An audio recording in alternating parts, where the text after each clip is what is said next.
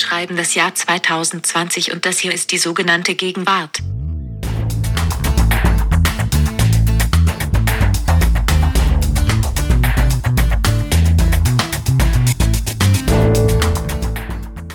Willkommen zum Feuilleton-Podcast der Zeit. Ich bin Nina Power. Und ich bin Ijoma Mangold. Ja, und wir begrüßen alle, die zuhören, zu unserer mittlerweile neunten Folge. Ijoma, sag doch, was unser Thema heute sein wird. Heute ist unser Thema die Welt von morgen, nämlich wie diese aussieht, wenn die Gründer, noch genauer die Tüftler und die Erfinder übernommen haben. Wir haben uns nämlich in die Erfolgsserie, die da auf Vox läuft, etwas vertieft in die Höhle der Löwen. Genau, wir haben die letzten Tage fast ausschließlich damit verbracht, uns äh, diese ewig langen Folgen reinzuknallen. Für alle, die sie nicht kennen, die Höhle der Löwen ist eine Castingshow.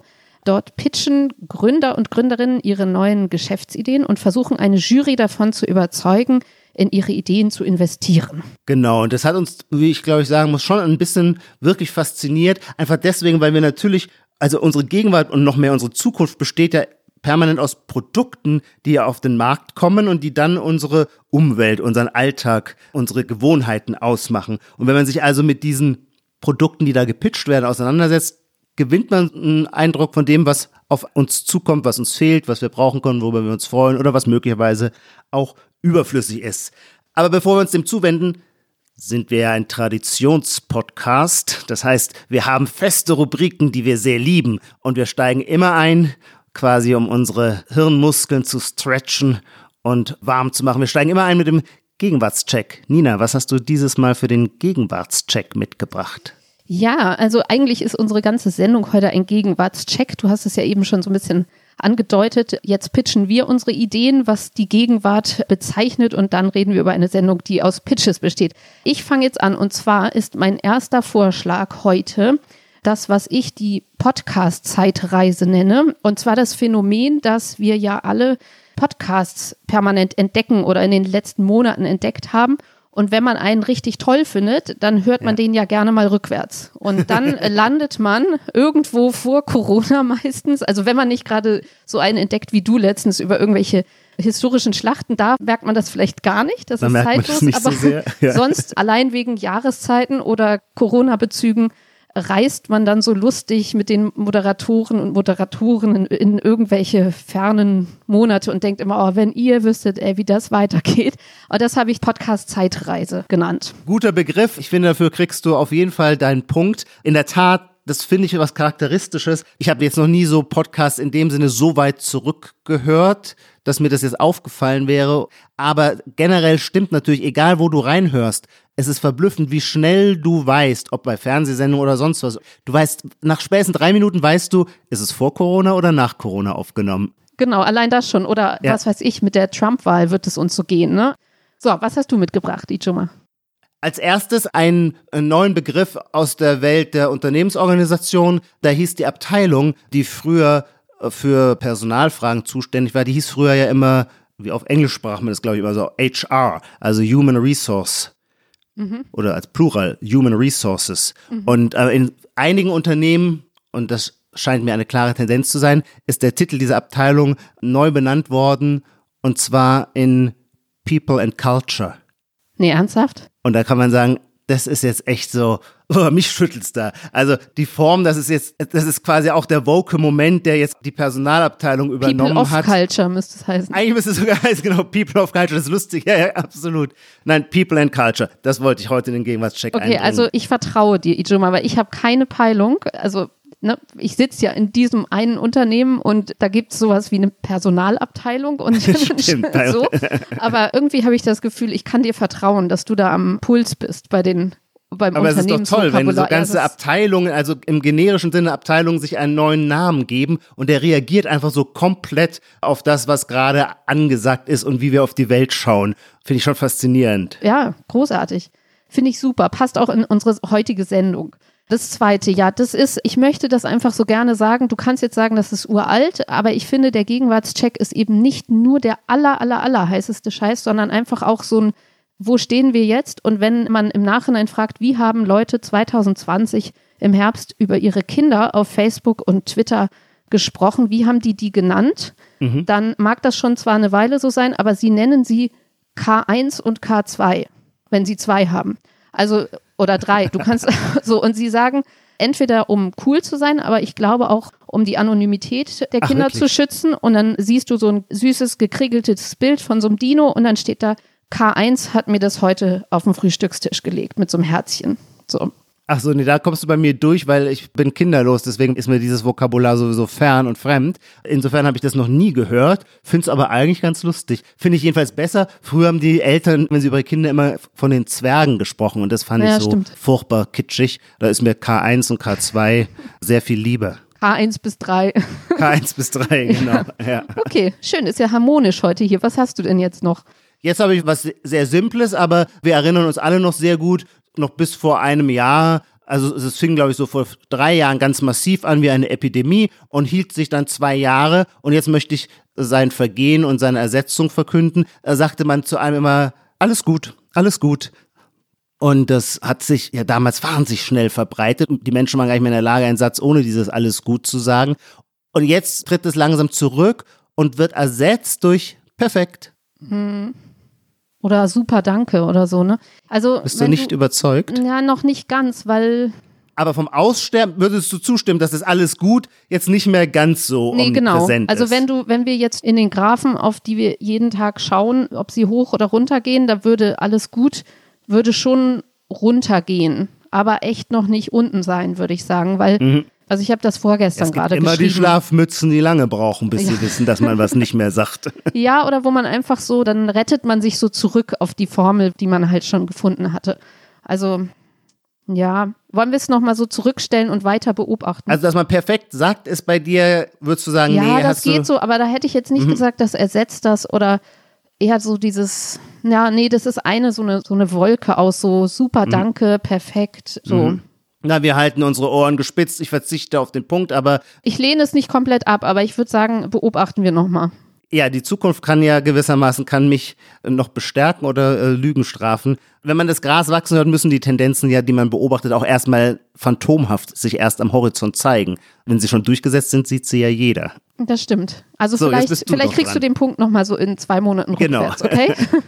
okay, eine Corona-Sache müssen wir natürlich immer nehmen. Habt ihr ja letztes Mal auch gesagt, diesmal nicht Masken, sondern wenigstens so ein bisschen feuilletonistisch, weil es was mit Sprache zu tun hat. Und zwar, finde ich, gibt es in Deutschland so verschiedene Säulen der Sprachwitze.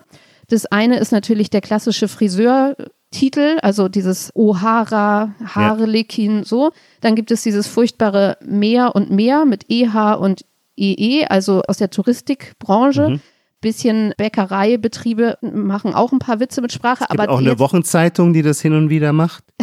und jetzt gibt es aber was Neues, und zwar diese Schilder, die vor kleinen Geschäften stehen, wo entweder steht, also auf den Kunden und die Kundin bezogen, du bist mit Abstand die Schönste im Laden oder wir sind mit Abstand die Besten. Und das ist halt natürlich der Witz mit dem Abstand, dass man bitte Abstand halten soll.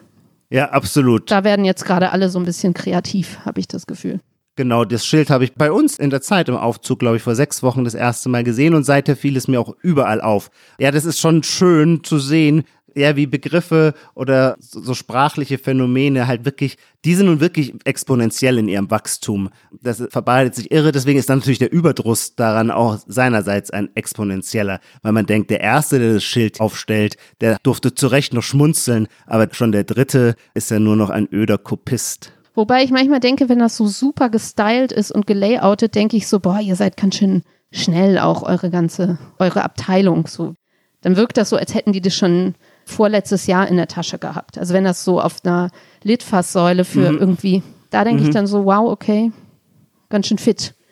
Oh, Okay, okay, Nina, es gibt noch eine andere Reaktion, fällt mir jetzt ein, die sich dann bei mir so in meinem inneren Monolog abspielt, nämlich, dass ich quasi, wenn ich das zehnte Mal äh, dieses Schild in einem Hotel sehe, dann bin ich total genervt über die Einfallslosigkeit, auch um dieses Randschmeißerische. Und dann tritt ich einen Schritt zur Seite und schaue auf mich selber und denke, wie unangemessen und deplatziert ist dieser billige Snobismus, den du da gerade raushängen lässt. Weil, Herrgott, worum geht es denn? Wir haben ein praktisches Problem zu lösen, nämlich, dass wir Abstand halten. Dann ist es doch irgendwie netter, das in einen solchen Satz zu verpacken, auch wenn seine Pointe jetzt nicht mehr die alleroriginellste ist, als es einfach nur als direktes Kommando oder Anweisung. Damit würde ja auch keiner glücklich werden. Und es kann auch nicht die Aufgabe von Hotelrezeptionisten sein, sich jeden Tag neue originelle Sprüche für Corona-Abstand einfallen zu lassen. Spätestens an diesem Punkt habe ich dann ein wahnsinnig schlechtes Gewissen über meine erste Reaktion auf dieses Schild. Also wir sind jedenfalls mit Abstand der beste Podcast. So wie wir uns Genau. hier zugeschaltet gegenüber sitzen. Wobei ich möchte endlich mit dir auch mal einen Podcast ohne Abstand machen, nämlich einen, in dem wir im selben Raum sitzen. Ich hatte das einmal mit Lars und ich finde es schon, man kann sich anders oder besser ins Wort fallen, ist mein Eindruck. Ja, sieht gerade schlecht aus, würde ich sagen, für deinen Wunsch, aber bleib dran. Nina, darf ich noch was bringen? Genau, eine Sache hast du noch. Eine habe ich noch. Ich weiß gar nicht, ob die so wirklich richtig. Doch, doch, doch, die passt auch in unser Genre. Die hat mich aber einfach diese Woche so wahnsinnig geil geflasht. Nämlich, dass man bei Twitter, wenn man in einer Auseinandersetzung steht mit jemand anderem und der regt sich dann sehr auf und man regt sich selber auch auf, dann schreiben die Leute gerne lower your ego.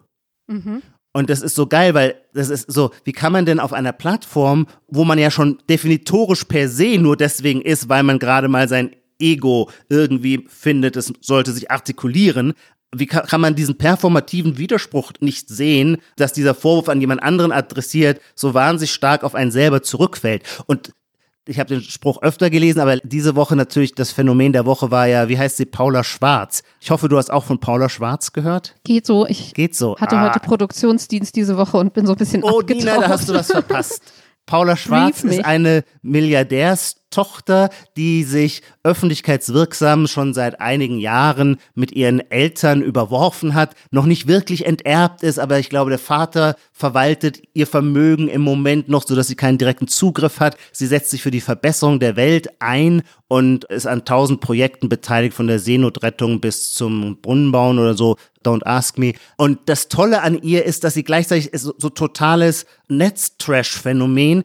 Und was mir an ihr gefällt, ist, dass sich in ihr quasi, dass man bei ihr so sehen kann, wie sich zwei völlig vermeintlich gegensätzliche Dinge wunderbar verbinden lassen. Sie bleibt nämlich absolut das Rich Kid, für das sie sich quasi selber hasst, in ihrem ganzen Verhalten, weil sie pöbelt dann auf Twitter rum und beschimpft alle anderen, die sie nicht bewundern und so weiter und ist quasi auch gedressed, was ich ihr überhaupt nicht zum Vorwurf mache, gedressed wie ein Bilderbuch Rich Kid und gleichzeitig aber baut sie diese dieses alter Ego des Antikapitalismus auf und wie sehr sie die Welt verachtet, aus der sie kommt und wie sie ein neues Leben sich aufbaut im Zeichen der Nächstenliebe. Und das funktioniert halt alles so auf so geile Art vorne und hinten nicht, dass man nicht sehr lange, aber auf jeden Fall eine Stunde lang sich schön mit Paula Schwarz beschäftigen Und die kann. hatte Beef. Und die, Die hatte, hatte zurzeit gerade ganz, ganz viel Beef. Es gab bei uns in der Zeitung ein Porträt über sie und daraufhin muss irgendwas, ich kann das auch nicht in allen Verästelungen verfolgen, aber dann gab es Gegenstimmen und dann ist sie so richtig Gegenstimmen, ja. Und dann haben sie sich gegenseitig zugerufen, lower your ego. Lower your ego. Oder was man in dem Zusammenhang auch gerne macht, und das macht sie auch, und das ist auch schon wieder so geil, äh, selbstwidersprüchlich, dann sagt sie so, alle, die so wenig Hirn haben, sollen die Klappe halten. Und das gibt's ja auch ganz oft auf Twitter, dass man anderen ein zu geringes Maß an Hirn unterstellt. Und das finde ich auch so komisch, weil ich denken würde, das einzige verlässliche Zeichen dafür, dass man halbwegs intelligent ist, ist, dass man andere nicht für dumm hält. Das ist klug von dir, Ijoma. Also auf jeden Fall kriegst du den Punkt, weil du bei Twitter Und du machst mal bitte deine Paula Schwarz Hausaufgaben. Ja, mach ich, mach ich. Hole ich nach, hole ich nach. Hol nach. Genau. So, das war's. Wir dürfen endlich zu unserem großen Thema der heutigen Folge kommen. Die Höhle der Löwen auf Vox. Und ich habe eben schon gesagt, wir haben uns das echt jetzt tagelang reingeknallt bis zur letzten Minute. Und wir haben beide festgestellt, dass plötzlich damit das Fernsehen in unser Leben zurückgekehrt ist, Ja. was irgendwie generell ausgestorben war, dachte man, aber auch in Ja. meinem, also ich muss sagen, ich habe so naja, eine klassische Wetten das äh, James Bond Sozialisierung hinter mir und dann dieser ganzen 90er Kram mit den Talkshows und dann ein bisschen Germany's Next Topmodel alles mitgemacht. Und dann irgendwann wurde man so eine Art wie erwachsen und hat dann eben auf Netflix umgeschaltet oder auf irgendwelche Mediatheken des öffentlich-rechtlichen Fernsehens, wo auch, also was ich interessant finde, einfach, also ich habe sehr lange keine Werbung mehr gesehen im Fernsehen und nun bei Vox wird das dazwischen geschaltet und es erinnert mich so an dieses alte Werberaten in der Schule in den 90ern, wo dann meine Freundinnen irgendwie sich dazu oder im Kino oder eigentlich vom Fernseher vor allem verabredeten und dann nach einer Sekunde schneller als bei einem Song wussten, Dusch das oder Mattel oder Monte oder all diese tollen Marken und so. Und das war ja dann völlig weg und jetzt ist es irgendwie anders wiedergekommen in den das letzten stimmt, Tagen. also mit dem Aussterben der Kulturtechnik des Fernsehens hat man auch den Kontakt verloren zu dieser, sagen wir mal so, ehrlichen und ein bisschen billigen Produktwelt, die im Vorabendprogramm von Fernsehsendern angepriesen wird. Die machte aber zumindest in meiner Erinnerung mal quasi wenn die Welt eine Tapete ist, vor der man hin und her läuft und lebt, was ist meistens auf dieser Tapete abgebildet? Da würde ich sagen, früher ja ganz, ganz viel Werbung. Also jeder kannte die Rama-Familie. Also man war auch überhaupt nicht überrascht, in welcher Weise ein Waschmittel beworben wurde. Und all diese Produkte, die für die klassische Riba, Werbewelt, mit, Bajo, all den ganzen Kram, ja. Mhm. mit der ich aufgewachsen bin, die sind, indem man kein Fernsehen mehr schaut, auch völlig verschwunden. Denn in den anderen Medien, in denen wir jetzt uns die Filme und was weiß ich reinziehen, die haben ganz andere Produkte. Und deswegen, wenn man dann mal wieder Fernsehen schaut, ist man überrascht, dass es tatsächlich aber auch immer noch Maggi gibt und dass Maggi auch weiterhin eine glückliche Familie oder Knorr eine glückliche Familie um den Essenstisch versammelt, als würden wir noch in alten heteronormativen Zeiten leben. Ja, und du musst es dir halt auch wieder angucken. Also die andere neue Werbung ist ja so, die wedelst du weg wie so eine Fliege oder wartest auf diese fünf Sekunden, bis du die überspringen kannst. Und das ist ja, also damals oder in den Formaten ist ja Werbung irgendwie so ein Content an sich schon fast. Also, Ja. naja, jedenfalls, das war ein netter Nebeneffekt. Aber ich war tatsächlich auch irgendwie überrascht. Ach so, es gibt noch diese klassischen Sender. Mhm. Vox, das schien mir auch, der war mal in den 90er Jahren für mich schon ein wichtiger Sender und und ich hätte Ja, gedacht, Ijoma dass diese outet sich in dieser Folge auf jeden Fall als äh, wirklicher Kenner dieser ganzen Formate. Ne? Ist mir in unserem kurzen Vorgespräch schon aufgefallen. Du hast immer Promi-Dinner sehr gern geguckt, hast du gesagt? Und Ja, ich hatte auch immer eine Vorliebe für, für Vox, weil ich diesen Sender irgendwie immer für einen soziologisch sehr informierten hielt. Der also mit den Mitteln, die ihm zur Verfügung stehen, also spielerische Formate zu entwickeln vermag, in denen dann tatsächlich etwas über die Gesellschaft zu greifen ist. Und ich fand beim Promi-Dinner halt quasi, wenn man so mit Pierre Bourdieu über die feinen Unterschiede nachdenkt, dann ist es ein super Format, um so Statussachen abzuklären. Und die Beteiligten merken das gar nicht, aber selbstverständlich sieht man natürlich, wie die miteinander umgehen, wie die Messer und Gabel führen, um es simpel zu sagen und so weiter. Und ich finde Höhle der Löwen auch deswegen wieder so, eine, so ein tolles Format, weil es auch wieder so nah an der Gegenwart ist und soziologisch finde ich wirklich etwas aufgreift, so dass ich nicht nur unterhalten bin oder dass ich deswegen unterhalten bin, weil ich das Gefühl habe, ah ja, ich habe hier was am Wickel. Also vielleicht können wir einmal noch das Konzept vorstellen, also so ganz grob für alle, Ja. die es nicht kennen. Das war jetzt gerade die achte Staffel. Das Genre gibt es in vielen Ländern. Das kommt natürlich aus dem Amerikanischen, wo es, glaube ich, Tank of Sharks heißt. Also die Investoren und Investorinnen haben immer so wilde Tiernamen, was muss man sagen, ich relativ affig finde. Also auch die sind halt einfach nicht so hart. Und es ist so ein bisschen so, die Musik muss das dann schon immer sehr dramatisieren. Ne? Wir können ja einmal, also es gibt diese Jury und da sitzen diverse Leute drin, die viel Geld haben und in die Ideen investieren, dieser Pitches. Wer sind denn die Löwen? Vielleicht können wir die mal durchgehen. Also, genau, die Löwen sind die Investoren und deswegen habe ich, ich habe den Titel auch nicht verstanden. Ich vermute mal, dass man in der Welt von Venture Capital halt Investoren Löwen nennt, weil sie mächtig sind. ja, Aber, aber wenn die Sharks heißen in anderen Ländern, also ich glaube, es gibt, ich, ich weiß nicht, es soll so die Härte dieser Verhandlungen, glaube ich, irgendwie auch Ja. so darstellen, was so und ein die bisschen. gibt es natürlich in der Sendung nicht wirklich. Da sind die Löwen ja eher Lebensretter gewissermaßen. Die zerfleischen ja nicht. Also unter einem Löwen stelle ich mir jemand vor, der sein Opfer zerfleischt. Und da ist es ja das Gegenteil der Fall. Der Investor bietet dann sein Geld an. Also die Kandidaten pitchen ihre Geschäftsidee und haben sechs unterschiedliche Investoren und ach so genau, wir wollten die vorstellen. Ja, da sind Carsten Maschmeyer, dem Amte wohl bekannt, Freund von Gerhard Schröder gewesen, gehört zur Niedersachsen oder zur Hannover Mafia mit Veronika Ferres verheiratet, hat viel Geld verdient, glaube ich, mit der Riester-Rente, wenn ich das richtig erinnere und gilt auch gemeinhin immer als eine zwielichtige Figur. Judith Williams kannte ich nicht, hat mich gefreut, sie kennenzulernen. Die ist Tochter eines Opernsängers, hat dann selber eine sängerische Ausbildung gemacht und als Opernsängerin gewirkt, bis eine Erkrankung das verhindert hat. Dann wurde sie eine Teleshopping-Moderatorin und dann eine Unternehmerin. Also im Grunde dieser Unternehmungstyp, ich kenne mich wenig aus, sind im Grunde so Beteiligungsfirmen, also Firmen, die halt in verschiedene Branchen, von denen sie ausgehen, dass sie ein bisschen auskennen, einsteigen und dann andere Firmen mit aufkaufen, um mit denen gemeinsam den Markt zu erobern. Wen gibt's Genau. noch? Die unterscheiden sich halt so ein bisschen in ihren Schwerpunkten, würde ich sagen. Also die Judith Williams hat halt diesen Shopping-Kanal-Hintergrund. Ja. Schmuck macht die gerne. Genau, der Maschmeyer so ein bisschen Finanzen. Dann gibt's Finanzen und alles, was jetzt im Netz läuft, oder? genau und so auch so, ja, sozusagen die zukunftsträchtigen, ich glaube auch so Medizin viel, ne? Ja, das macht auch der Nils Glagau, gell? Da, da spielen irgendwelche Apotheken immer eine Rolle. Das Ja, nee, der begriffen. ist, der ist Geschäftsführer, der ist ein bisschen jünger, also die anderen sind so, oder der Maschmeyer ist 61, die Judith Williams, die ist 49, nur mal so als Eindruck. Also es ja.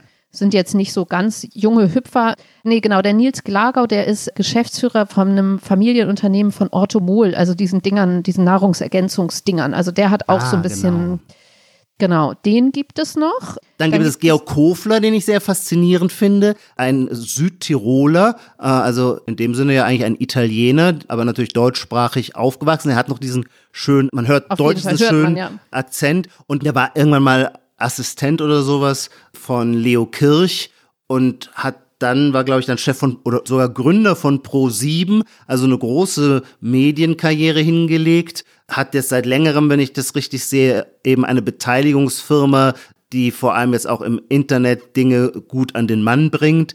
Er war zweimal verheiratet mit derselben Frau, mit der Christiane zu Salm, die ihrerseits ja auch eine große Medienmanagerin ist. Ja. Ja, ich finde, wer mit wem verheiratet ist, immer so toll. Und ich finde es dann, die Christiane zu Salm ist auch eine sehr kluge Frau und das fand ich sehr faszinierend, so quasi sich scheiden zu lassen, sich danach nochmal zu gar heiraten. nicht so Die selten. sind jetzt leider schon wieder geschieden, Oh, was nee. ich zu meinem Bedauern feststellen muss. Genau, das ist Georg Kofler.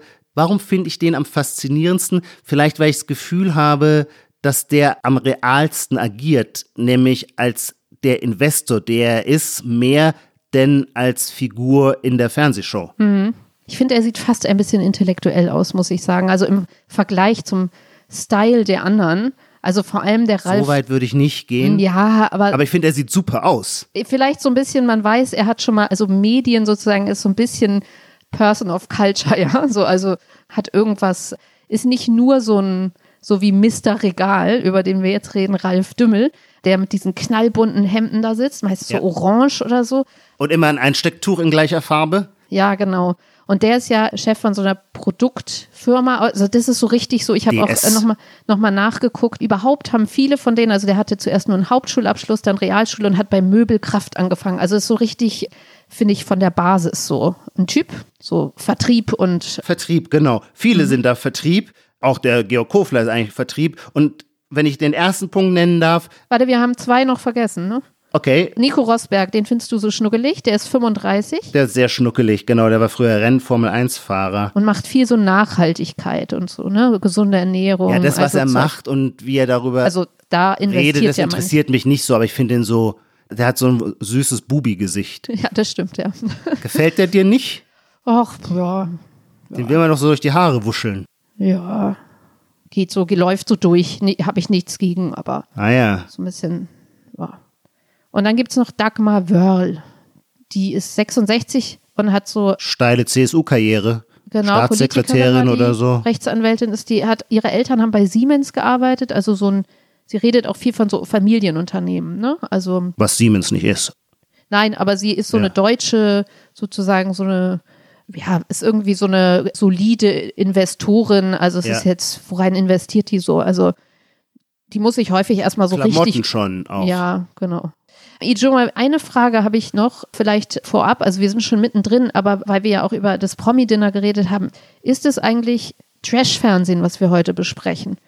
Du hast ja schon gesagt, es hat einen soziologischen Wert. Nur ich meine, wenn man jetzt Leuten von außen sagt, wir reden heute über die Höhle der Löwen, Ja. dann muss man sich das einmal, glaube ich, nochmal genremäßig fragen. Also wollen wir jetzt einmal in die, in die Matschkuhle greifen und über Trash reden, was ja völlig legitim wäre, oder finden wir das nicht? Wenn ich darüber jetzt nachdenke, naja, zum einen, also seit zehn Jahren schaue ich kein Fernsehen mehr, aber nicht als bewusster Akt, nicht weil ich kein Fernsehen. Mein Leben war eher so, ich wollte immer mehr Fernsehen, als ich tatsächlich geschaut habe, weil ich Fernsehen immer faszinierend fand. Ich hatte nur leider nicht die Zeit dafür, weil ich als Literaturkritiker natürlich immer zu lesen muss. Und dann starb dieses Fernsehen aus. Und wenn ich jetzt aber zurückdenke, wie mein Verhalten war, dann war mein Verhalten, ich wollte am Fernsehen eigentlich immer Trash-Fernsehen. Ich war jetzt nicht jemand, der, ich würde nicht den Fernseher anmachen, um eine hochwertige äh, Sendung auf Arte mir anzuschauen. Das hole ich mir aus okay. anderen Mhm. Kanälen. Wenn ich Fernsehen haben will, soll es schon irgendwie auch ein bisschen trashig sein.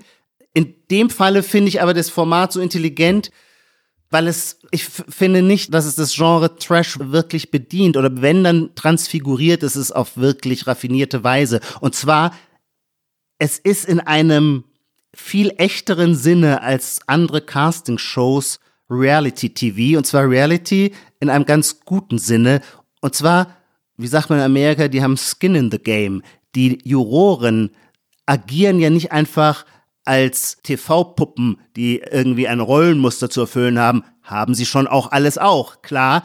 Aber der entscheidende Punkt ist ja, es ist ihr eigenes echtes Geld. Das heißt, das, was wir beobachten, diese Investmententscheidung, die ist eine reale, ebenso real wie die, äh, wie die Erfindung, die vorgetragen wird. Und dadurch hat die Show immer zu zwei Ebenen, nämlich das, was man sieht, während es passiert, vor der Kamera, und dann die zweite Realebene, von der man allenfalls manchmal in Rückblicken was mitbekommt, der man aber zum Beispiel auch nachgoogeln kann, nämlich was wird eigentlich tatsächlich dann aus dem Unternehmen? Nur weil die Investoren, die Löwen ganz heiß waren auf den einen Pitch und alle da einsteigen wollten, heißt es ja keineswegs, dass sich das Produkt am Markt bewährt.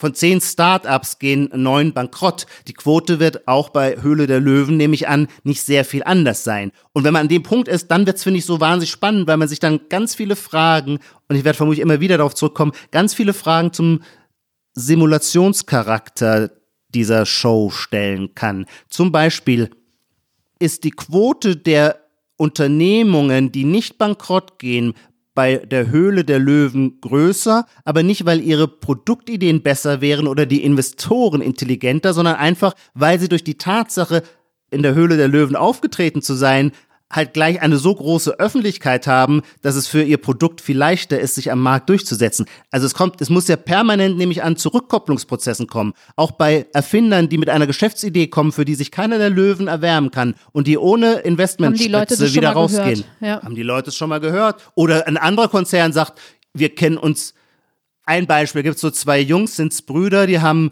eine neue Form von Fußball äh, wie heißen Stollen, die? ja. Stollen erfunden, nämlich solche, die sich nicht abnutzen die man Höhen unterschiedlich einstellen kann. Ich glaube, die sind leer ausgegangen. Ja, die sind leer ja, ausgegangen. Jetzt könnte man ja sagen, ja, die sind deswegen einfach leer ausgegangen, weil die fünf Löwen zu wenig von diesem Business verstehen und deswegen auch berechtigterweise nicht zugeschlagen haben, weil sie gar nicht die Verbindung haben zu Fußballvereinen und so weiter. Aber es könnte ja irgendein Typ, der bei Adidas arbeitet, ja, schaut sich die Sendung auch, an ja. und mhm. der hat viel mehr Expertise dafür und auch eine viel stärkere Marktdurchsetzungskraft und dann telefoniert er den zwei Jungs hinterher hinterher. Also die, die Wirkungen in die Wirklichkeit sind vermutlich weitreichender und komplexer, als die Sendung sie selber abzubilden vermag. Es hat auch auf jeden Fall einen extremen, also erstens einen Suchtfaktor, sich das anzugucken, weil man immer denkt, mit welchem neuen Produkt kommen jetzt die nächsten gleich wieder um die Ecke. Ja. Ähm, es geht ja auch extrem lang, so eine Folge, zweieinhalb Stunden und da kommen, ja. ich weiß nicht, wie viele Pitches durchgelaufen.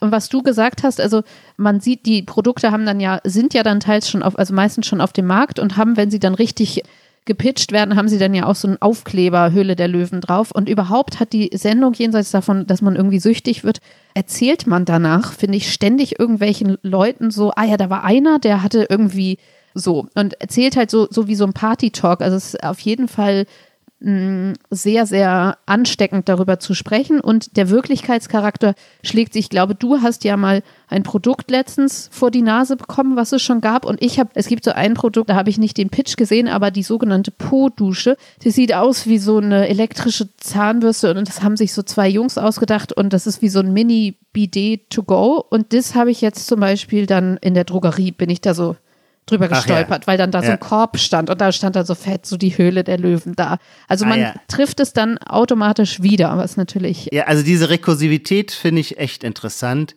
In der Tat, also das war für mich, das war wiederum auch ein interessanter Medienmoment, als es zu dem Pitch kam für eine neue, äh, wie sagt man, nicht tierische Milch, weil eben immer, genau, weil man sich immer so fragt, wie nah ist es an der Wirklichkeit und wenn dann plötzlich ein Produkt gepitcht wird, das man selber kennt, dann führt das natürlich zu so einem totalen Beglaubigungskurzschluss und man denkt, oh wow, geil, das, was die Jungs hier vorstellen, das hatte ich doch letztes Wochenende auf dem Frühstückstisch. Da kamen nämlich Freunde mich besuchen, die sind totale Kulinariker und die haben weder Lebensmittelunverträglichkeiten noch Allergien, noch sind sie Veganer, noch sonst etwas. Die essen alles, weil es ihnen schmeckt. Und die brachten eine Milch auf Erbsenbasis mit. Und du selber hast ja auch mal einen, einen wichtigen, epochemachenden Artikel über den Hafermilchjungen oder wie Mann. nanntest du den? Schon noch- den Hafermilch, Mann, ja. Hm. Hafermilchmann geschrieben. Ich selber habe tatsächlich einfach, weil ich dann aus, aus Trotz mich manchen verweigere, noch nie ein Ersatzprodukt für Milch getrunken. Ich habe dann immer diesen Verdacht, naja, seit 30.000 Jahren, seit die Menschheit sesshaft geworden ist, haben wir uns von Kuhmilch ernährt. Und wenn ich Milch trinken will, trinke ich Milch. Warum denn ein Ersatzprodukt? Nun, jetzt kamen meine Freunde vorbei mit diesem Produkt, das heißt Fly, V-L-Y und produzieren auf Basis von Erbsen diese Milch. Und Marcella sagte, sie nehme die zum Frühstück, weil sie einfach, weil es ihr besser schmecke, ihr Müsli mit dieser Milch als mit herkömmlicher Milch. Und das fand ich natürlich ein Argument, für das ich mich erweichen lasse. Und dann probierte ich die und die hat mir eben auch wahnsinnig gut geschmeckt. Die war natürlich auch eingebettet komplett in so ein fortschrittliches Bewusstsein, wie es für dieses Milieu gehört. Ich darf mal kurz mein iPhone aufrufen. Da steht dann, also das Marketing ist schon sehr clever von denen. Steht dann auf der einen Seite dieser Milchtüte für alle und drunter steht Andersdenker, Allesgeber, Klimakämpfer, Müsli-Profis, Sportskanonen, Milchschaumfreunde. Ach du Schreck. Ja, okay. Genau. Ach du Schreck. So, so wäre eigentlich auch meine Reaktion. Aber sie schmeckt echt gut. Ja, also was ich da interessant finde, ist, deswegen ist es so ein großer Gegenwartscheck. Man denkt halt so, okay, Erbsenmilch läuft. Da gibt's irgendwie, Ja. es gibt schon 100.000 pflanzliche Milchersatzprodukte, aber irgendwie denkt man, nee, da ist noch Platz am Markt, auf jeden Fall. Oder man merkt ja auch an sich, nee, würde ich ausprobieren, auf jeden Fall noch. Und dann gibt es andere Produkte, wo dann irgendwie, also bei mir, entweder es gibt Bereiche, die einen einfach nicht interessieren, so wie diese Fußballstollen dann in meinem Fall, aber es gab mal so Jungs, die hatten so ein, ich glaube, da wurde dann sogar investiert, aber die hatten so einen Muskel, aber so recht müde wurde da investiert, so ein, so ein Muskelband, was beim Training irgendwie noch ah, die Muskeln irgendwie noch toller stärken sollte, mit weniger Ach so, Aufwand. und dieses Betrugsding. Naja, da, wird das Hirn, da wird das Hirn ausgetrickst. Nee, das ist, glaube ich, was anderes. Du hattest auch so ein Muskelding mal geguckt. Das war sowas, was man sich so umschnallt und dann muss man weniger trainieren und schont Genau. sich und kriegt trotzdem mehr Muskeln. Und Ja, ja, da wird das Ach Hirn so, okay. ausgetrickst. Aber irgendwie dachte weil ich weniger Blut durch die Blutlaufbahn Ja. läuft. Und dann denkt das Hirn, man hätte schon irgendwie mehr trainiert, Mehr deswegen gemacht, ja. kann man mit weniger Gewicht arbeiten. Jedenfalls dachte ich da, oh nee, Leute, ist durch. Also dieser Sport, also so wie der Zeitgeist dann, also man hat so ein Gefühl, ob man jetzt richtig oder falsch liegt, aber das ist ja wie bei unserem Gegenwartscheck, dass man so denkt, das ist jetzt einfach durch. Das ist gesättigt jetzt, so wie es das große neue so Optimierungsfelder auch gibt. Also Ernährung sind wir noch dran, immer noch irgendwie. Aber manche sagen ja auch, Schlaf ist dann das neue große Ding. Also es gibt so, der Zeitgeist fegt ja manchmal durch so Bereiche und ich finde, das merkt man an diesen kleinen Produkten dann, dass man denkt, okay, nee, Erbsenmilch nehmen wir auf jeden Fall noch mit an Bord. Und andere Dinge sind irgendwie schon so ein bisschen, denkt man so, oh nee, das ist doch irgendwie, das, das, das braucht man doch nicht. Im ersten Durchgang, absolut sehe ich auch so, nur sage ich mir dann immer, wenn ich finde, dass etwas nicht durch ist und man es absolut braucht, was weiß ich, Erbsenmilch, dann ist ja die Wahrscheinlichkeit, dass alle anderen das genauso sehen, total hoch. Ich merke es ja nur nicht. Man glaubt ja immer, man hätte quasi einen individuellen Blick, aber in Wahrheit reproduziert man ja nur eine allgemeine Ansicht. Das heißt, erfolgreich wäre ja der Investor, der antizyklisch ist und der sich für ein Produkt entscheidet, von dem wir, Nina, du und ich, denken, nee, nee, dafür gibt es jetzt gar keinen Markt mehr oder schon viel zu überlaufen. Und der dann aber darin sieht, dass die Sache doch etwas anders liegt. Weil sonst wären wir ja selber super Investoren. Ja, verstehe. Wenn man in der Lage wäre, wirklich Antizykliker zu sein, dann wäre man ein super Investor. Ich glaube aber, dass wir alle immer nur glauben, wir seien Antizykliker. Das ist wie mit den Kindernamen. Die Leute wollen ihren Kindern einen ganz originellen Namen geben und weil alle Kinder schon Friedrich und Ferdinand heißen, entscheiden sie sich für Emil. Und es geht ungefähr ein Jahr gut und schon im dritten Jahr stellen sie Nee, fest, alle gut. anderen gleiche Namenswahl. Naja. Hm. Ja, andererseits, das würde ja heißen, im Ernährungsbereich müsstest du jetzt was pitchen, was irgendwie so eine Fettfritteuse jetzt oder sowas, so. Und dann behaupten, das ist irgendwie, gesunde Ernährung ist bald durch, jetzt machen wir mal richtig tierische Fette hier heiß und schmeißen da irgendwie. Ach so, nee, dann So, drücke ich das mich, habe ich ich, mich also- falsch ausgedrückt. Ja. Dann würde ich so sagen, wenn wir das Gefühl haben, ich glaube auch, die Jungs haben, glaube ich, keinen Investor gefunden von der Fleimilch, aber äh, ich würde auch denken, die gehen ihren Weg auch so. Aber meine Vermutung ist die Tatsache, dass wir das so überzeugend finden, heißt doch nur, dass es vermutlich unendlich viele Wettbewerber gibt. Denn wenn wir etwas überzeugend finden, und wir sind ja nun bestimmt auf dem Produktmarkt nicht irgendwie die Avantgarde, sondern laufen in der Mitte der Herde gemütlich mit. Wenn wir etwas gut finden, dann werden es unendlich Millionen andere Investoren auch gut finden. Das heißt, der Verdrängungswettbewerb ist dann umso größer. Also man sieht jedenfalls, wir äh, hat schon seinen Grund, warum wir nicht in dieser Jury sitzen, glaube ich. Ich meine nur Absolut. als Zeit, also um Absolut. auf die Frage zurückzukommen, ist das Trash oder nicht, finde ich soziologisch, Mhm. es hat Trash-Elemente auf jeden Fall, allein wie die da sitzen und wie das alles Ja. ähm, konstruiert ist, aber es ist vom soziologischen Mehrwert auf jeden Fall auch wirklich mehr als, also wenn man das jetzt einordnen sollte in so Casting-Genres, ist es nochmal Ja. interessant, weil die Rollenaufteilung, also Heidi Klum und Dieter Bohlen, das wiederholt sich ja einfach immer dasselbe und du weißt auch, an welcher Stelle heult das Model jetzt, weil sich die, weil sich ausziehen muss oder weil sich die, Haare geschnitten kriegen muss oder sowas. Also es wiederholt sich wirklich und der Grund, ja, so dieser Grundmoment, der wiederholt sich die ganze Zeit. Und hier Ja. finde ich es interessant, dass du eine Jury hast und in dem Moment, und das gibt sonst, glaube ich, bei keiner Show, dass in dem Moment, wo die Investoren und Investorinnen überzeugt sind von einer Idee, dreht sich dieser Casting-Moment und plötzlich werden sie gecastet.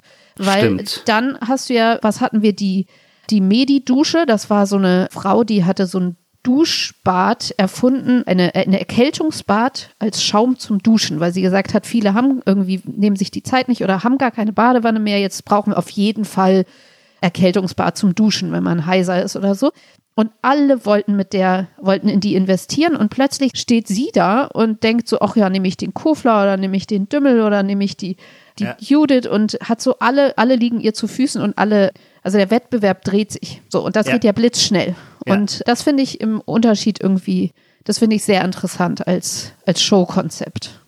Absolut.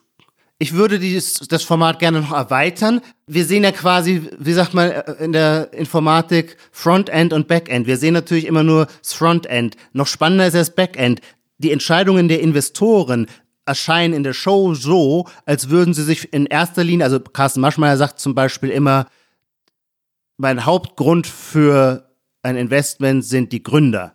Es geht also um die Persönlichkeit, dass da jemand, kann man schon nicht mehr hören, es kommt einem zum Augen, Ohren raus, mit Leidenschaft dabei ist. In Wahrheit wird es aber, oder man denkt, weil die halt in dem Moment von dem Produkt einfach überzeugt sind und die Marktlücke sehen. In Wahrheit würde ich aber annehmen, ist eine Investmententscheidung vor allem eine Funktion des Geldes, das man auf der hohen Kante hat oder der Finanzierungsmöglichkeiten. Das heißt, wenn ich eine Beteiligungsfirma habe, dann muss ich permanent überlegen, in welch hohem Maße will ich investiert sein, wie viel will ich lieber als Cash haben, dam- damit, falls irgendwas passiert, ich handlungsfähig bin und so weiter. Das sind ja vermutlich viel stärkere Faktoren, die eine Investmententscheidung lenken und über die wird gar nicht geredet. Nee, das also stimmt. auch über die Frage, wie unterschiedlich sind die eigentlich kapitalisiert? Warum sitzt der, wie heißt der, der, der Ralf Dümmel, der Mr. Regal, warum sitzt der in jeder Sendung?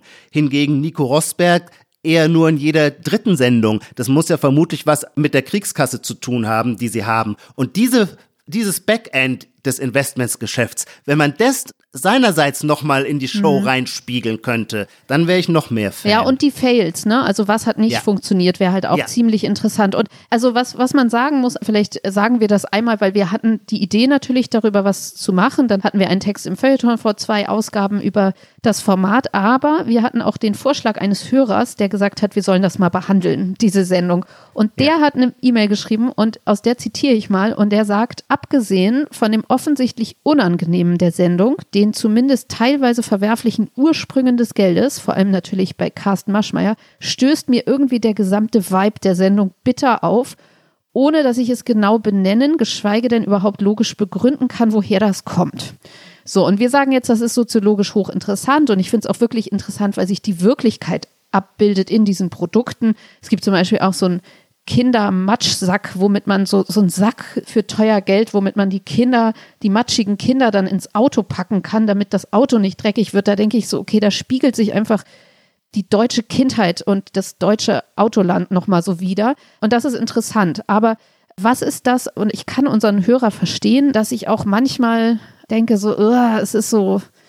Also ich führe das zurück auf, also was können wir diesem Hörer sagen? Was, wie können wir ihm sein eigenes Unwohlsein erklären? Bei mir ist es irgendwie dann doch eine Übersättigung und ein Ekel irgendwann vor immer Neuem. Also diese, es muss immer alles eine Revolution des so und so Marktes sein und jetzt brauche ich noch ein neues Produkt. Und dann denke ich irgendwann so, ey, Kurzes so Zitat. Die Klobürste neu denken. Ja, die Klobürste neu denken und so. Überhaupt sind super tolle Sätze in dieser. Ja. Wichtig, du meintest eben, Carsten Maschmeyer sagt immer, und ich wollte reingrätschen und sagen, er sagt immer, die Kühlkette ist das Problem. Alle haben ein riesiges Problem mit Tiefkühlware. Können wir das unserem Zuhörer nicht schon mal sagen?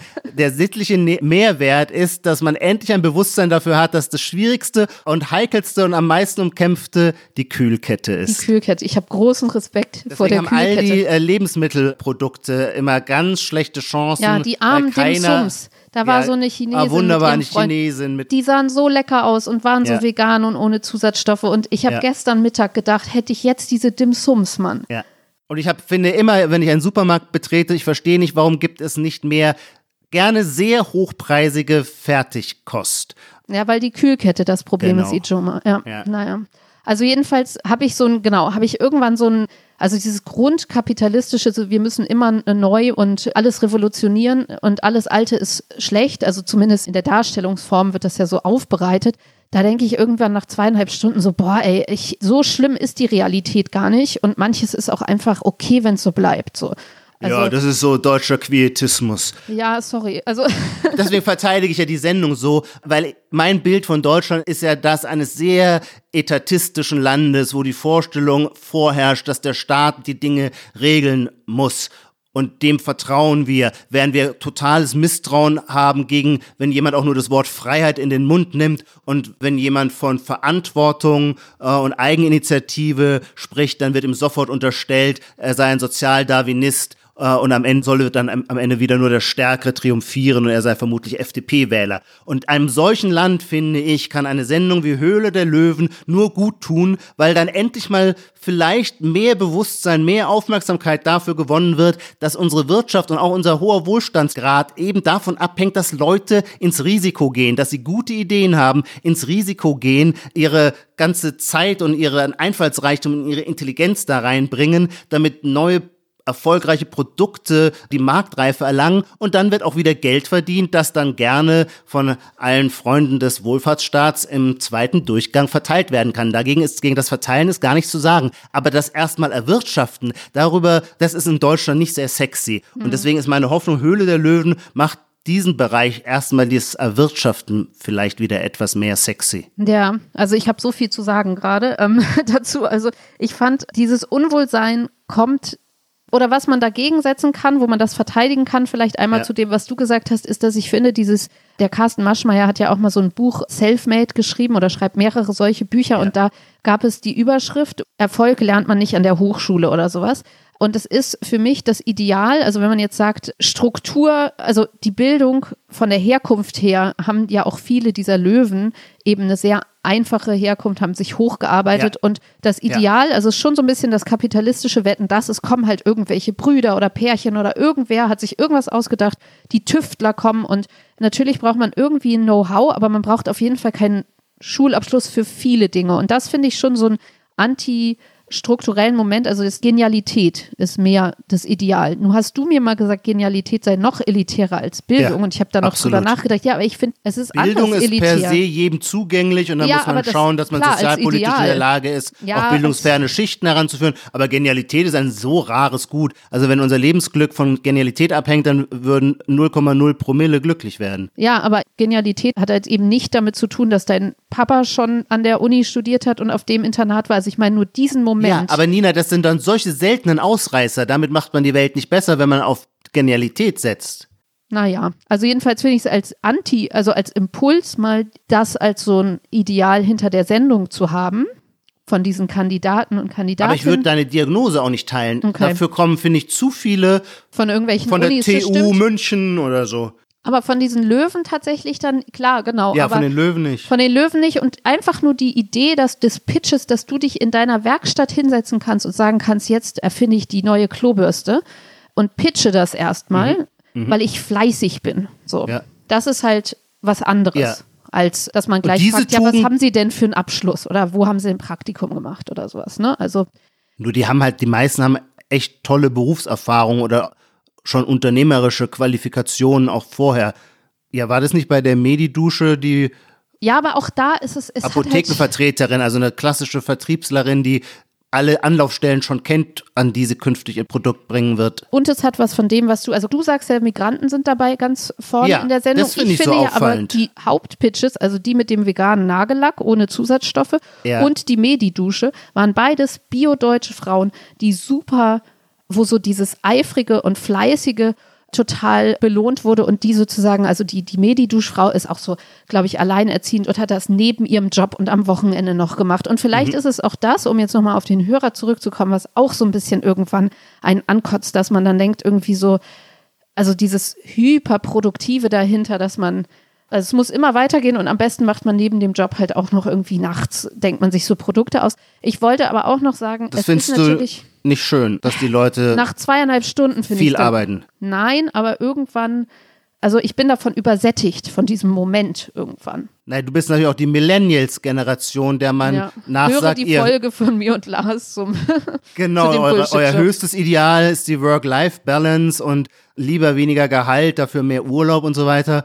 Ja, also ich bin halt echt ein alter reaktionärer Sack gegenüber. Ich glaube immer noch, man muss Leistung, Leistung, Leistung. Wir machen nochmal eine Folge zu dritt, wir zwei gegen eins, aber du, du schaffst das. Aber Nina, darf ich, weil du es gerade angesprochen hast, nochmal sagen, genau, statistisch weiß ich nicht, ob das stimmt, aber ich für mein Gefühl, subjektive Empirie, hatte ich das Gefühl, dass sehr viele Ausländer oder Leute mit Migrationshintergrund in der Höhle der Löwen antraten. Was weiß ich, zum Beispiel dieser geniale Programmierer aus Bulgarien, der dann an der TU studiert hat und ein ich habe vergessen, was für eine App war denn das? Irgendeine tolle App hat der mit einem, mit seinem Kommilitonen entwickelt.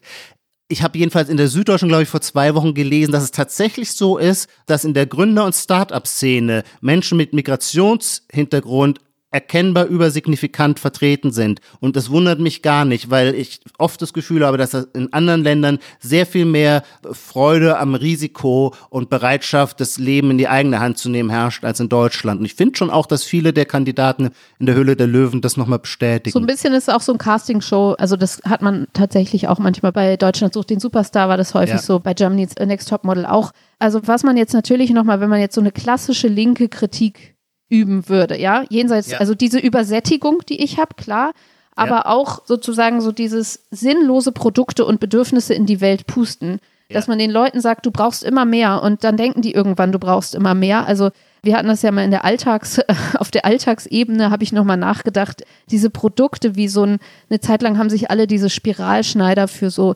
Gemüsespaghetti gekauft. Sowas habe ich mir zum Beispiel gekauft. Oder ein Handstaubsauger, wo man Flüssiges auch wegsaugen kann, der steht bei mir rum und vergammelt. Und eine Knoblauchpresse, wo die Hände nicht stinken. Und dieser ganze, vielleicht so der Chibo-Effekt, könnte man auch manchmal sagen. Nichts gegen Chibo, aber manchmal gibt es da diese Dinge, die man so kauft. Das ist natürlich so ein klassischer antikapitalistischer Topos, dass man sagt, der Kapitalismus erweckt diese Bedürfnisse und redet uns ein, dass wir, Wir bräuchten das Zeug. müssen. Und da habe ich noch mal eine Stelle, die Siri jetzt vorliest, auf den letzten Metern von Marcuse, also ein äh, Mentor oder Denker der Studentenbewegung in Deutschland. Und der hat ein Buch geschrieben, Der eindimensionale Mensch, Studien zur Ideologie der fortgeschrittenen Industriegesellschaft. Und der schreibt über diese wahren und falschen Bedürfnisse. Also wahre wären so Essen, Wohnen, Solidarität, Zuneigung und so weiter. Bla Und- bla bla bla bla bla. Und, das, und Siri sagt jetzt mal was zu den Falschen. Falsch sind diejenigen, die dem Individuum durch partikuläre gesellschaftliche Mächte, die an seiner Unterdrückung interessiert sind, auferlegt werden, diejenigen Bedürfnisse, die harte Arbeit, Aggressivität, Elend und Ungerechtigkeit verewigen. Die meisten der herrschenden Bedürfnisse, sich im Einklang mit der Reklame zu entspannen, zu vergnügen, zu benehmen und zu konsumieren, zu hassen und zu lieben, was andere hassen und lieben, gehören in diese Kategorie falscher Bedürfnisse. Also so ein bisschen wird ja auch das, wenn ich über diese unnützen Gegenstände und Produkte, die da nur rumliegen und tatsächlich dann einfach nur dafür da sind, dass andere Leute Geld machen und ich mich irgendwie verarscht fühle. Ich musste so ein bisschen an Marie Kondo denken, die japanische Aufräumheldin. Die hat, ich habe das Buch damals gelesen, natürlich wie alle anderen auch. Und da ging es ja darum, dass eigentlich keine Produkte, also keine Dinge, es geht ja auch so ein bisschen, so ein bisschen Shintoismus angehaucht, die Beseeltheit der Dinge. Also nicht Konsumgüter, die dumm und leer sind, sondern bei ihr gibt es sowas ja gar nicht. Also, dass man eigentlich sagt, okay, lieber Spiralschneider, hier bist du. Ich habe einmal mit dir Zucchini-Nudeln ausprobiert, das hat nicht funktioniert, aber sie würde sagen, man soll ja auch alles, was man wegschmeißt, einmal in die Hand nehmen und sich bei dem Ding in, äh, nicht entschuldigen, sondern es wertschätzen und sagen, danke, dass du da warst. Und sei es, dass es nur die Kaufhandlung war, die mir in einem Moment ein gutes Gefühl gegeben hat oder dass ich dachte, ich bin jetzt ein Mensch mit Spiralschneider und ich habe jetzt ein gesundes Leben. Und dieses gute Gefühl, dafür bin ich diesem Ding dankbar und ich lasse es jetzt mit Liebe gehen. So. Also bei ihr gäbe es sowas nicht, bei Marcuse gäbe es sowas sehr wohl. Und wenn ich noch einen letzten Punkt zu diesem unangenehmen, sich fühlenden Hörer bei dieser Sendung sagen darf, also es ist beides die Höhle der Löwen. Wenn man, also ich denke dann, wenn ihr alle schon so innovativ seid, dann macht doch halt, baut doch auch mal, sagt uns doch mal, wie das Wasser in Afrika irgendwie klar wird oder macht mhm. irgendwas Sinnvolles. Und natürlich gibt es diese Momente, wenn dann die Jungs kommen und diese mobile E-Auto-Station mitbringen oder diese Erbsenmilch ist letztlich auch nachhaltig gesünder und besser für Tiere und für die Umwelt und so. Also es gibt die Momente, ich schwanke da so zwischen Hoffnung und Frust, dass ich denke, mhm. jetzt kommt ihr mit der Po-Dusche, investiert doch in was anderes. So. Mhm. Also das kann ich noch als letztes dazu sagen. Da sage ich auch noch, Marikondo, ja, das finde ich schon ganz interessant. Diese Unterscheidung zwischen Dingen und Produkten, die scheint mir für so ein bestimmtes bildungsbürgerliches Milieu der Besserverdiener sehr charakteristisch zu sein. Weil den Dingen gestehen wir eine auratische Qualität zu, während die Produkte quasi nur für die Dummen Dumm sind. sind. Ja. Jetzt kann man aber natürlich feststellen, je teurer die Produkte werden, desto mehr nehmen wir sie als Dinge wahr. Und deswegen scheint mir darin schon auch, auch wirklich eine starke Ideologie der Besitzenden ja, sich auszudrücken. Ja, das stimmt. Was ich vielleicht bei allem aller Freude für das, was man da soziologisch lernen kann, was ich dann so ein bisschen ver nicht vermisse, ist das falsche Wort, aber ich habe gerade ein leider schlechtes Buch gelesen vom Gründer von Netflix, Reed Hastings, das heißt keine Regeln. Und eigentlich ist, er, ist das, was mich insgesamt interessiert, auch weil ich mich da so null auskenne und mich interessiert immer das, was ich selber nicht kann und wovon ich nichts weiß. Also das Unternehmerische, was wirklich gar nichts mit dem Leben eines festangestellten Feuilletonisten einer Zeitung zu tun hat, das Unternehmerische ist in Höhle der Löwen quasi zusammengeschnurrt auf eine tolle Erfindung und die Leidenschaft, die an den Markt zu bringen. Wenn wir uns aber erfolgreiche Unternehmen anschauen, dann ist es oft was ganz anderes, nämlich Firmenkultur. Also die Fähigkeit oder die Frage, ob ein Unternehmen wirklich Erfolg hat am Markt, hat gar nicht so viel mit dem Produkt zu tun, vielleicht schon mehr auch mit der Gründerfigur, ja, ja, aber vor allem eben auch mit der Unternehmenskultur. Und das Buch von dem Red Hastings heißt Keine Regeln. Und diese ganzen Fragen, also in welchem unternehmerisch-kulturellen Umfeld soll das Produkt, kann das Produkt einen Erfolg haben, das wird ja in Höhle der Löwen gar nicht angesprochen, weil das immer so sehr Einzelkämpfer Passiert sind. danach auch so ein bisschen, ne? Mhm. Das passiert eben auch erst danach. Also ähm, insofern finde ich, das will ich nur sagen, ist ein wichtiger Aspekt fällt weg und ein anderer Aspekt, das würde ich gerne hier nur noch als kleine Referenz sagen, weil also Netflix wurde, wenn ich das jetzt richtig erinnere, 98 gegründet. Und damals stiegen die ein, weil es nicht mehr die VHS-Kassetten gab, sondern die Filme waren auf DVD. Und darin sah der Red Hastings eine Chance, nämlich jetzt sind die Portokosten für das Verschicken